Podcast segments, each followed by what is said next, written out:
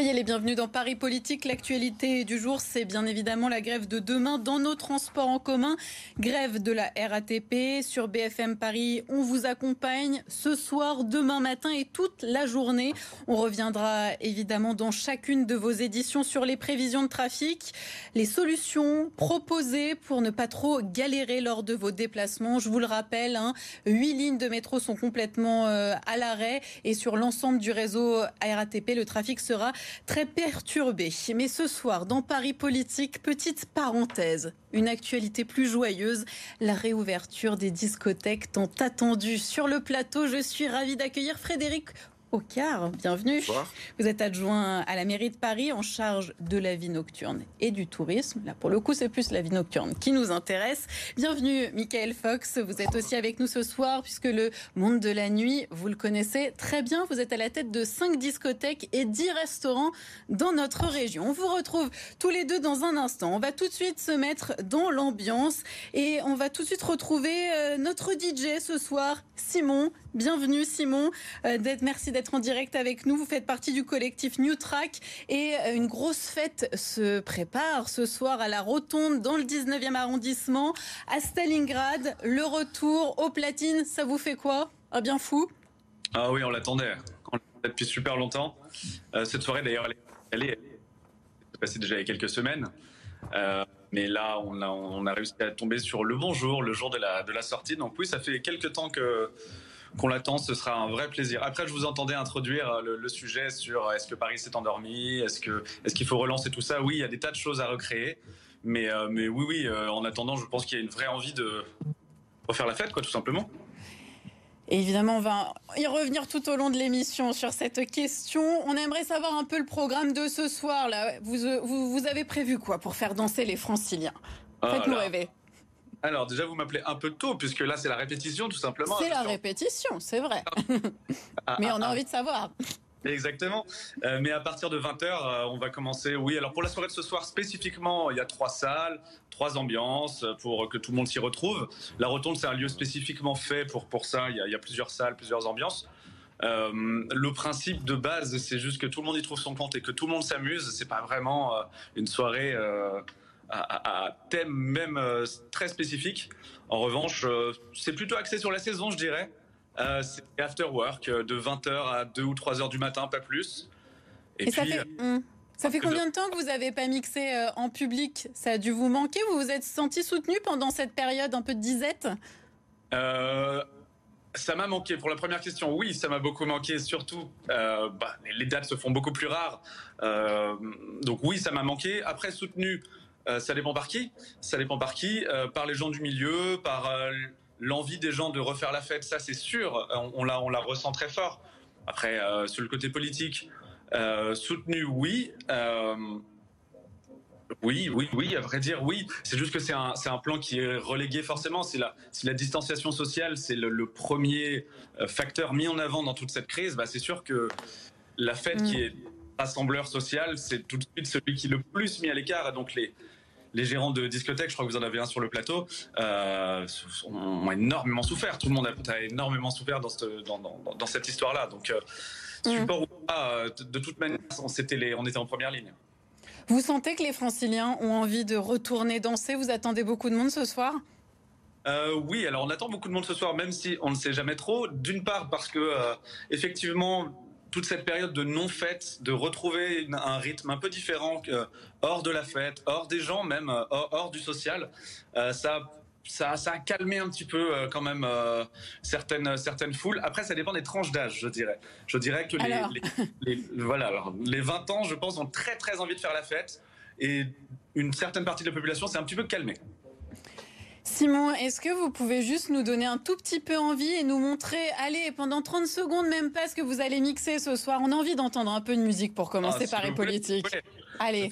Que ma voisine sera très contente si on va pouvoir monter un peu. J'en suis sûre. Et nous aussi. Alors. Alors, je.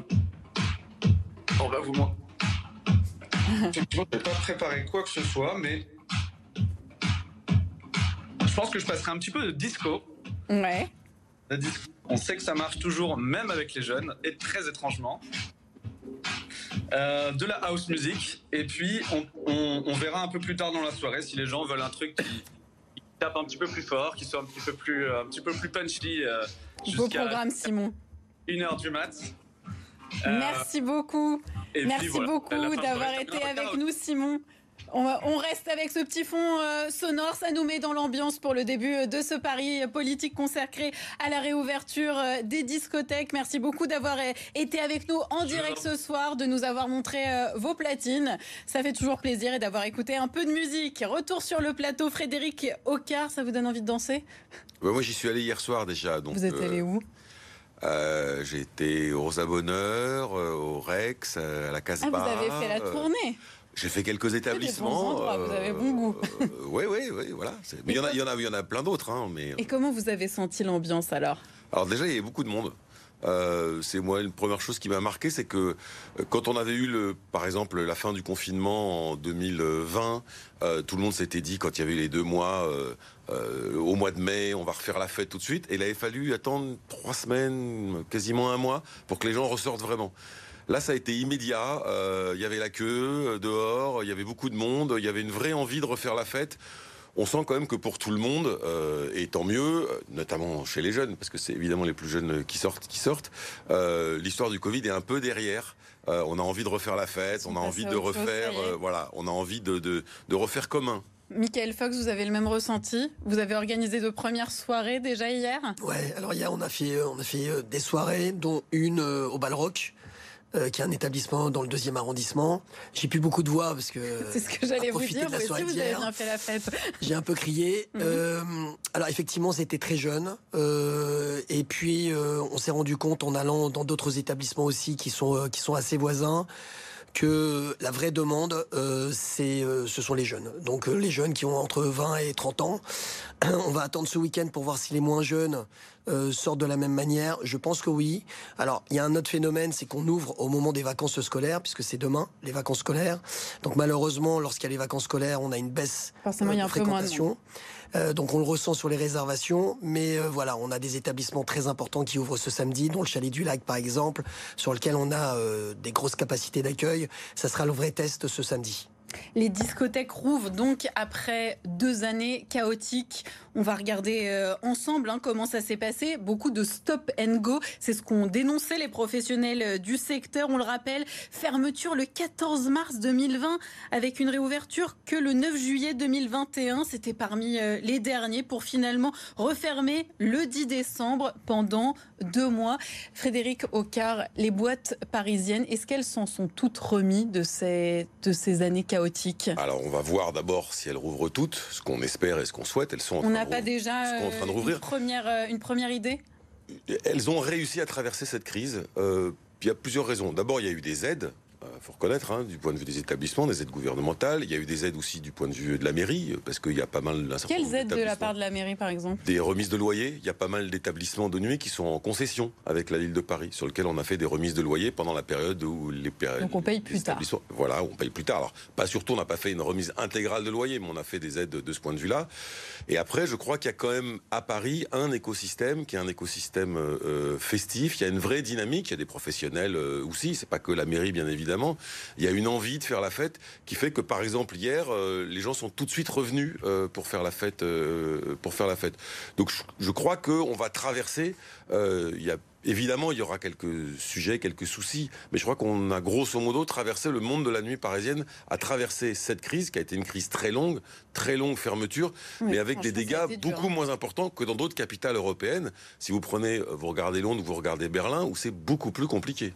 Le gouvernement Michael Fox avait fixé comme objectif que les boîtes de nuit ne perdent pas un euro avec cette fermeture. Est-ce que ça a été votre cas? Non, c'est pas possible, puisque de toute façon, on a été pendant deux ans. Alors, juste petit détail sur la réouverture des clubs le 9 juillet 2021. Il faut savoir qu'il y avait des jauges oui, c'était avec un protocole sanitaire très strict. Et des jauges. Vous avez raison de le préciser. Donc on avait des 50%, ensuite c'était 75%, et puis ensuite on a refermé en fin octobre. Mm. Donc on peut parler de quasiment deux ans de fermeture euh, puisqu'on n'a jamais pu ouvrir à 100% de nos capacités pendant deux années.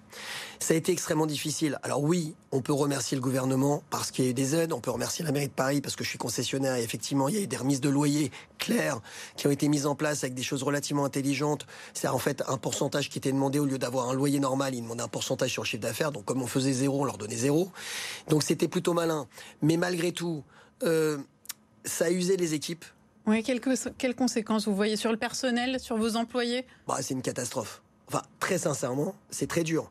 C'est-à-dire que tous les gens qui ont, qui ont vécu la nuit euh, jusqu'à il y a deux ans ont arrêté la nuit. Donc là, aujourd'hui, on recherche euh, du personnel.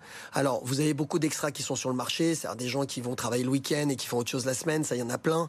Mais des vrais professionnels de la nuit qui sont en CDI, qui travaillent vraiment la nuit, il y en a de moins en moins. Et c'est des gens qui se sont dit, tiens, c'est pas mal de vivre le jour, donc on va arrêter la nuit.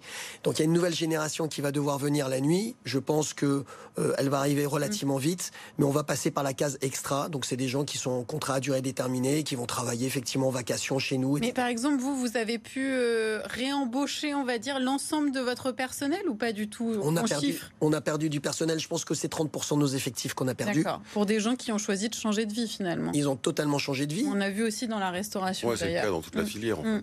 D'ailleurs, même dans d'autres filières, hein, je pense. Mais bon, dans la nuit, si vous voulez, je pense que, euh, à l'inverse de beaucoup d'autres filières, euh, c'est un métier effectivement euh, particulier où on est à l'inverse des heures habituelles des gens et du travail des gens, et donc il va falloir trouver des gens qui sont capables de vivre la nuit. C'est Qu'est-ce qu'on pourrait faire pour vous aider Alors, Parce qu'il y a certains syndicats, notamment l'UMIH, la branche nuit, qui dit OK, on nous a aidés, mais il faut continuer à nous aider. Vous êtes d'accord avec cela? Alors moi, je suis à l'UMI aussi, Mhm. donc euh, effectivement, je, je, je prends cette bonne parole. Alors, il faut nous aider. Alors, il y a De quelle manière aussi? Il y a- il y, a plein de façons de nous aider. D'abord, il faut savoir que pendant deux ans, on a été aidés, mais on était en fait simplement euh, des intermédiaires. On touchait de l'argent du gouvernement et on donnait cet argent euh, à nos bailleurs et euh, aux gens à qui on en devait, c'est-à-dire euh, l'eau, l'électricité, le, le gaz, parce que malgré tout, il y avait quand même les, les, les, les, les, les- les compteurs qui, qui continuent à tourner. Donc on était simplement en fait des tiroirs caisses pour donner de l'argent aux autres. On n'a jamais encaissé un euro en deux ans personnellement. C'est-à-dire que moi, j'ai pas eu de salaire pendant deux ans et tous mes collègues, c'est exactement la même chose. Donc ça a été extrêmement difficile. Bon, Mm. maintenant les aides, en fait, il faudrait que on puisse trouver un équilibre qui pendant quelques mois ou peut-être même un an, on puisse baisser le niveau de TVA sur nos activités. Il faut savoir que la TVA dans, euh, dans, dans les clubs, c'est 20%, parce que quand on vend de l'alcool, c'est 20%. Et je pense que ça serait une bonne idée, à l'instar de l'Espagne, qui a lancé ça il y a deux ans. Qu'est-ce C'est qu'ils de ont mettre- fait? Ils ont baissé la TVA euh, pour les boissons alcoolisées à hauteur de euh, la nourriture, c'est-à-dire quasiment 10%, comme en France. Et je pense que ça a donné de la vigueur au club. Frédéric Oka, est-ce que la mairie de Paris euh, peut, a des, des leviers d'action pour aider euh, ces clubs? Vous nous avez parlé des remises de loyer. On imagine que ça ne va pas continuer à se faire, parce qu'il y a eu la réouverture. Si c'est ouvert et que Oui, non, mais c'est bien le sûr. pourcentage du chiffre d'affaires. euh, Mais est-ce qu'il y a d'autres leviers d'action sur la TVA, c'est pas tout à fait nous. Hein. Mm. Ah non, mais ça je sais bien, c'est pour ça que je vous dis d'autres leviers d'action. Non, alors Mm. d'abord on va voir quelle est la situation parce que euh, ça va rouvrir, ça va repartir et on va regarder est-ce que les, euh, les, les- les gens reviennent, quelles sont les qui sont créées. Après, on travaille aussi sur, euh, euh, par exemple, ce qu'on a fait l'été dernier, en 2020, l'été euh, et et 2021, sur des extérieurs, des possibilités de pouvoir faire des choses en extérieur, de pouvoir faire des choses en extra. Je rappelle aussi, alors ça concerne un peu moins les clubs, mais il y a des fois des clubs et des restaurants, tout ce qu'on a fait sur la question des terrasses, qui aussi ont bénéficié à des établissements mixtes, on va dire, de ce point de vue-là. On n'a pas fait des boîtes de nuit euh, en terrasse euh, à 4 heures du matin, il n'y a pas ça. Mais bon, voilà, c'est un peu tout le travail qu'on peut faire euh, et tout le travail qu'on va continuer à faire. Nous, on a intérêt, on a envie Mm. qu'on continue à avoir une dynamique de la vie nocturne. Michael Fox, vous sentez que les franciliens ont envie de revenir danser? Alors là, les premières soirées ont été hyper positives, l'atmosphère avait- l'air vraiment bonne, mais forcément, il y a toujours euh, le côté, bon, je montre mon passe vaccinal, ça c'est quand même le cas dans, dans plein d'endroits, donc euh, ça, ça ne change pas. Euh, il y a la proximité, on peut avoir peur aussi. Comment vous sentez ça sur le long terme? Alors, c'est euh, au, chalet du lac dont je parlais tout à l'heure, on fait des thés dansants. Euh, c'est historique. Et hier, on a fait un thé C'est dansant. l'après-midi? C'est l'après-midi. c'est entre C'est 13-14 mignon, les heures et fin d'après-midi. Mm. Donc c'est moyenne d'âge 80. Et euh, hier, pour la première fois, donc depuis deux mois, ils ont pu redanser. Et euh, il y a eu 300 personnes qui sont venues. Et c'est 300 petits vieux. Et euh, ils étaient super contents. Ils n'ont pas porté le masque parce que vous savez que dans les discothèques, euh, le port du masque n'est plus obligatoire depuis hier. Il est recommandé. recommandé, donc il n'y a personne qui le porte. et, euh, et, en l'occurrence, hier, c'était une super après-midi avec effectivement une tranche d'âge qui a été touchée par le Covid fortement. Mais en effet, c'est un, c'est un bon exemple que, que la peur n'est pas forcément là. Si les nonagénaires viennent danser, je pense que ceux qui ont la vingtaine le feront aussi. Je vous posais la question, est-ce que les franciliens ont envie de revenir danser dans les clubs de la région?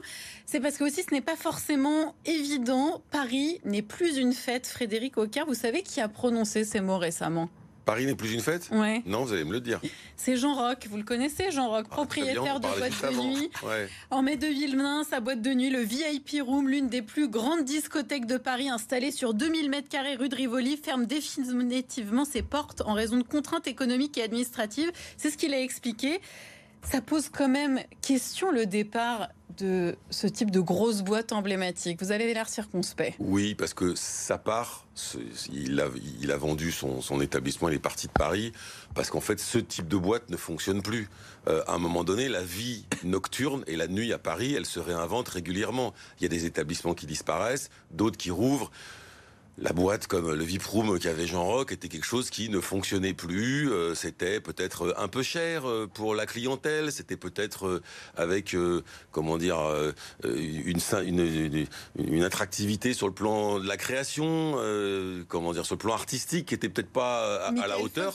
Résultat des courses, ça, ça a fermé, mais et d'autres choses ont rouvert. Voilà, donc c'est pas la nuit qui meurt parce que ça. Vous partagez ce constat sur le côté bon à Paris, on sent que parfois il y, a un petit côté bonnet de nuit. Alors je vais vous dire la vérité, moi j'étais extrêmement intéressé pour acheter le VIP Room. Donc j'étais en ah. relation avec euh, Jean-Roch et Dominique, son mmh. frère, et euh, j'étais à deux doigts de le racheter. Et heureusement ça ne s'est pas fait pour deux raisons. D'abord il y a le Covid, et la deuxième raison c'est qu'effectivement euh, la rue de Rivoli est devenue un couloir de bus et de taxi et de vélo. Bien sûr. Et de vélo. Et de vélo bien sûr.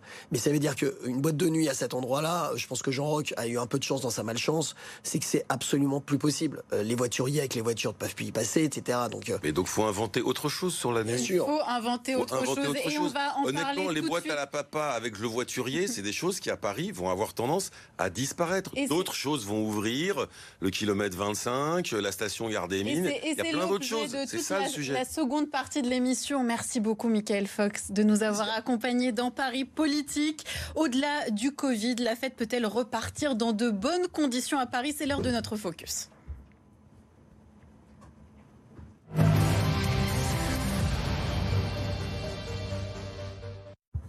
Nargis, bonsoir. La capitale, depuis quelques années, se serait un peu endormie par rapport à d'autres grandes capitales européennes. Bonsoir Marguerite, exactement. Pendant de très nombreuses années, quand on pensait aux capitales européennes, on pouvait aller faire la fête. Eh bien, en tête, c'était euh, souvent Paris ou au moins sur le podium. Et là, on a regardé de nombreux classements avant le début de la crise sanitaire, euh, de nombreux classements de villes, euh, de capitales européennes où il était bon de faire la fête. Eh bien, surtout, les villes qui ressortaient, c'était Budapest, Madrid ou encore Londres, par exemple. On a regardé de très nombreux classements et en tête, eh bien, très souvent, la première, le premier endroit où on sort, eh bien, c'est la capitale hollandaise, Amsterdam, ensuite Madrid et ensuite, eh bien, c'est Berlin, Paris est loin du podium. Généralement, il n'est même pas dans le top 5 et en revanche, il est souvent dans le top 10. Alors pourquoi est-ce que c'est compliqué à Paris euh, et pourquoi est-ce que Paris euh, ne fait plus partie euh, des trois villes européennes où on aime faire la fête? Eh bien, il y a plusieurs raisons. La première, c'est parce qu'administrativement, pour les gérants de boîtes de nuit, c'est compliqué. Il y a des commissions de sécurité qui sont lourdes, des normes de sécurité qui sont plus hautes que dans les autres établissements, comme dans les bars, par exemple. Ça, c'est pour les patrons de boîtes de nuit, mais pour les clients, c'est compliqué aussi. On a parlé de ces boîtes de nuit où l'entrée est compliqué, des boîtes très sélectes, mais aussi des prix excessifs. Pour vous donner un ordre d'idée, quand on prend un cocktail euh, très classique en boîte de nuit. À Paris, on va prendre l'exemple euh, d'un euh, mélange alcool plus soft, vodka pomme par exemple. Eh bien, à Paris, c'est entre 10 et 15 euros en moyenne, alors qu'à Berlin, eh bien, c'est entre 7 et 9 euros. C'est en moyenne 8 euros pour la même boisson. Enfin, le dernier problème, eh bien, c'est la difficulté de se déplacer à Paris, mais aussi en Ile-de-France, car il y a un réel problème de transport. Si par exemple je vis à Anguin-les-Bains et j'ai décidé ce samedi de profiter de la réouverture des boîtes de nuit, je veux aller en boîte de nuit euh, près de la place de Clichy par exemple et je souhaite rentrer ensuite, eh bien j'ai plusieurs options. Je ne veux pas prendre le Uber, je ne veux pas prendre le taxi. Si par exemple cela peut me coûter cher. Je peux attendre le premier métro aux alentours de 5h30, marcher, mais évidemment, eh bien, ça va me prendre du temps, ou alors prendre le Noctilien. Mais voilà, le Noctilien, on a regardé de la place Clichy à Anguin-les-Bains, c'est 20 minutes d'attente, 53 arrêts et d'interminables attentes aux arrêts des Noctiliens. Il y a aussi des problèmes d'insécurité. Et donc, ça va me faire environ 1h05 de trajet, 20 minutes d'attente et 20 minutes de marche pour entrer euh, jusqu'à chez moi. Alors qu'à Berlin, eh bien, le vendredi soir, le samedi soir et les veilles de jours fériés, le métro et le train express urbain euh, berlinois fonctionnent en continu pendant toute la nuit. Donc, euh, Frédéric Ocard, moi, je vous pose cette question. Est-ce qu'il ne serait pas temps de pousser un petit peu la RATP à développer les transports en commun dans la capitale les vendredis soirs ou les samedis soirs? Je vous écoute, Frédéric Ocard. C'est une très bonne suggestion que nous faisons régulièrement à Valérie Pécresse, la présidente de la région Île-de-France, parce que ah, c'est elle qui a la main. Ah bah, je mmh. l'ai fait régulièrement, à chaque euh, fois que je peux le faire. J'ai même, euh, il y a même un plan qui est prêt euh, dans les tiroirs de la RATP qui s'appelle le. quoi le plan alors? Le plan s'appelle le tram Hibou. Ça serait de faire fonctionner tous les trams la nuit ça coûte 50 millions, ce qui est assez peu rapporté aux 10 milliards du l'ensemble du budget du syndicat des transports euh, d'Île-de-France. Euh, au dire même en off des gens de la RATP, c'est que la présidente de la région bloque depuis des années euh, cette situation et bloque les transports en commun de nuit depuis des années. Nous, la ville, on le réclame, on l'a réclamé à l'occasion des élections municipales, on l'a réclamé régulièrement. Il n'y a rien et aucun effort qui est fait là-dessus. Et effectivement, c'est un problème aujourd'hui pour les jeunes de pouvoir sortir, parce que effectivement, on peut y aller à pied, à vélo, à tout ce que vous voulez avec ce mode de transport. Mais euh, d'abord, c'est un problème Paris-banlieue, parce que vous pouvez vous déplacer dans Paris. Et il y a un vrai sujet sur cette question-là. On peut se déplacer dans Paris, mais mais vous savez quand est-ce que la dernière fois que hein, surtout quand on est une femme seule. Vous savez la dernière fois que les transports en commun ont augmenté, euh, qu'on a augmenté l'amplification, mmh. l'amplitude des transports en commun, c'était en 2008 quand la région euh, Île-de-France et justement la ville de Paris s'étaient mis d'accord pour pouvoir augmenter l'amplitude du vendredi et du samedi soir. On a gagné une heure, ce qui n'est pas suffisant là-dessus, et on a fait un plan bus. C'est pas pour tout de suite, mais honnêtement, adressez-vous à Valérie Pécresse. C'est la présidente de la région et elle bloque systématiquement depuis plusieurs années sur ce sujet et c'est un problème du développement de la nuit à Paris. Écoutez, si elle revient sur ce plateau, on lui posera la question. J'imagine. On accueille Lucas qui est sur le plateau de Bonsoir Paris. Lucas qui est président de l'Association générale des étudiants de Paris. Les soirées étudiantes déjà, c'est toujours le jeudi? Toujours le jeudi, mais... Donc ce soir, c'est la grosse fête? Bah, pour certains, sûrement, avec la réouverture surtout. Ça fait du bien au moral ou pas? Oui, euh, oui ça forcément. Fait des mois et des mois maintenant que c'est compliqué. Euh, qu'il y a beaucoup de restrictions, bientôt pouvoir, pouvoir dire des années, c'est assez désolant. Euh, du coup, oui, ça fait un gros bien au moral, ça permet euh, à plein d'étudiants de pouvoir ressortir, de pouvoir un peu sortir de l'isolement qu'il y a pu avoir ces derniers mois. Julien, c'est vrai que là, on l'a vu avec les informations de Nargis, faire la fête à Paris, dans la capitale, ça coûte cher. Par exemple, vous qui êtes étudiant, vous avez un budget de combien pour vos soirées? Ça, ça dépend des soirées, ça dépend de beaucoup de choses. C'est vrai que c'est en moyenne? De, en moyenne, une soirée, c'est au moins 15-20 euros euh, si, on va au bar ou autre. Ça, ça, monte. Oui, je parlais en boîte de nuit. En boîte de nuit Oui, bah oui. Je n'y vais pas. Voilà, les discothèques. Ah, vous n'y allez pas, d'accord. Bon. Voilà, par exemple. Dans ce cas-là, c'est plus clair. Parce que c'est assez payant. Frédéric Aucard, justement, je n'y vais pas parce que c'est payant. On a l'impression que la nuit à Paris, elle peut paraître un peu snob. Nargis nous l'a bien montré par rapport à des grandes capitales européennes comme Madrid, Berlin. Euh, comment faire pour démocratiser la, nuit parisienne? Alors, Ça dépend de quelle nuit on parle. Vous parlez tout à l'heure du VIP-room. Euh, c'est sûr, le VIP-room, la bouteille, je crois, j'avais regardé, était à 300 euros, la bouteille la moins chère. Euh, ce genre d'établissement, évidemment, euh, si vous voulez, euh, repousse, ça démocratise, démocratise pas, parlons tout à fait la nuit. Nous, ce qu'on pousse, à Paris, c'est justement de pouvoir développer une nuit qui soit plus inclusive, ouverte à tous. Il y a un certain nombre de nouveaux établissements. Que vous avez fait lesquels, par exemple? La station Gare des Mines, Porte d'Aubervilliers, le kilomètre 25, le Gore, euh, ce qu'on a, par exemple, l'été dernier, on a installé à l'intérieur de l'hippodrome de Vincennes pendant un mois un collectif qui s'appelle le collectif Alter Paname. Euh, on justement faire la fête jusqu'à pas d'heure. Jusqu'à pas d'heure. Donc nous, on pousse à développer justement une nuit qui soit une nuit accessible à tous. Parce que c'est vrai, Frédéric Aucun, que les centres de fête se déplacent. On le voit depuis plusieurs années. On va, on va regarder la carte, c'est assez intéressant, particulièrement en Seine-Saint-Denis, où il y a le 6B, euh, le chinois à Montreuil, avec le développement du Grand Paris, de nouveaux espaces euh, en banlieue moins chers, mais accessibles, vont encore se développer. Et vous craignez donc que finalement la nuit vous échappe et vous essayez de compenser? Pas du tout. Moi, je trouve très bien tous les lieux qui peuvent ouvrir en, extérieur et tous les lieux qui couvrent justement sur la bordure du périphérique, parce que c'est un endroit, nous, qu'on cherche à recoudre aussi au niveau de la ville de Paris. Euh, et tant mieux si on a de plus en plus d'espaces de fête qui se multiplient. Plus va y en avoir, plus la nuit sera accessible. Qu'on se rende compte, quel est le budget pour la vie nocturne à Paris? Alors, En proportion, hein bah Pour justement euh, aider des lieux, ouvrir des espaces.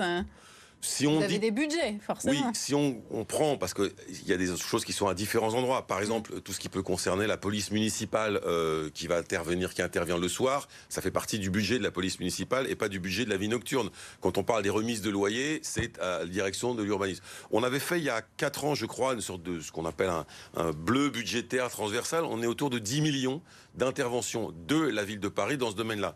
J'inclus tout ça, évidemment, les questions de loyer, de tout ce qu'on a pu euh, faire là-dessus. Tout à l'heure, vous me disiez 50 millions, c'est pas beaucoup pour les. Non, mais 50 millions sur les transports, si vous voulez, euh, c'est rapporté. Ah, non, c'est quand même un budget euh, conséquent de ce point de vue-là, et qui est un budget qui vient soutenir la vie nocturne. Une dernière question pour terminer cette émission, et ça me semble important d'en parler parce que c'est une problématique aiguë pour tous les jeunes euh, qui sortent dans les boîtes de nuit de notre région. C'est la question du GHB, faire la fête en toute sécurité. C'est quand même euh, essentiel. Alors, euh, le gouvernement a lancé une campagne pour justement mettre en garde, sensibiliser avec un QR code que vous pouvez flasher. Vous serez donc en relation avec des gendarmes pour discuter 24 heures sur 24, 7 jours sur 7 si vous êtes victime. Tout d'abord, Lucas, dans les soirées de bureaux d'étudiants, est-ce que c'est une problématique qui est prise au sérieux? Et si oui, de quelle façon agissez-vous? Alors oui, totalement. Enfin, surtout là, avec euh, du coup la reprise du présentiel, la reprise des soirées, on a vu euh, beaucoup de, reprises de ces cas de, soumission chimique, donc euh, notamment avec le GHB. donc c'est sensibiliser les associations tout d'abord bah, à ces risques-là, euh, c'est euh, travailler dessus, former les associations sur des principes du coup de personnes de confiance, notamment qui sont des personnes identifiables pendant les soirées, euh, où en fait du coup, si une personne a un problème de harcèlement ou de suspicion pardon de, de drogue ou autre, peut aller voir cette personne pour directement lui en parler, qui pourra du coup euh, prévenir d'autres personnes euh, plus compétentes. Frédéric Ocard, la, mairie de Paris aussi est Alors, Oui, mais attention, la question, c'est pas que de mettre un QR code comme on met un numéro vert. La question, c'est la formation. Vous avez raison parfaitement d'insister là-dessus. La formation des personnels. Beaucoup, quand on a vu des cas qui sont des cas pas simplement de soumission chimique, il y a un problème qui est un problème qu'on appelle de violence sexuelle et sexiste dans la vie nocturne, de harcèlement qui peuvent aller jusqu'à la soumission sexiste et au viol, mais aussi, euh, euh, bon, bref, il y a tout un travail là-dessus pour garder la mixité de la vie nocturne. Et là-dessus, c'est la formation des personnels, la formation euh, des encadrants. Dans beaucoup de cas, on voit, quand vous avez vu les témoignages qu'il y a pu y avoir avec la libération de la parole, c'est que des femmes se retrouvent seules et savent pas vers qui se tourner. Or, il faut que les personnels, il faut que les bars, il faut que les organisateurs de fêtes soient formés pour qu'elles sachent où aller quand il y a un problème. Comment réagir? Et comment réagir Très rapidement, Frédéric Ocard, parce que vraiment l'émission est terminée, mais je voulais vous poser la question euh, en trois mots. Vous me répondez. Pourquoi une vie de nuit est indispensable pour une grande capitale? Parce qu'il faut un annexe? Parce qu'il faut un moment où on lâche prise. Il faut un moment où dans notre vie, euh, il y a un peu de permissivité, on se rencontre, on se frotte les uns aux autres, on euh, comment dire, on a pâti de ça pendant deux ans, euh, de pas pouvoir euh, se toucher les uns les autres, lâcher prise, que les barrières s'estompent, rencontrer d'autres personnes qu'on ne rentrera pas dans son lieu de travail ou en prenant le métro. La nuit, elle sert à ça. Merci à tous d'avoir participé à Paris Politique spéciale, fête spéciale nuit. Profitez bien de la fête. Vous avez bien décrit ce moment où on lâche prise. Amusez-vous tout en prenant soin de vous. L'actualité continue tout de suite sur BFM Paris. On revient bien évidemment sur la grève de demain, sur cette journée noire avec toutes vos conditions de trafic et les prévisions. À tout de suite.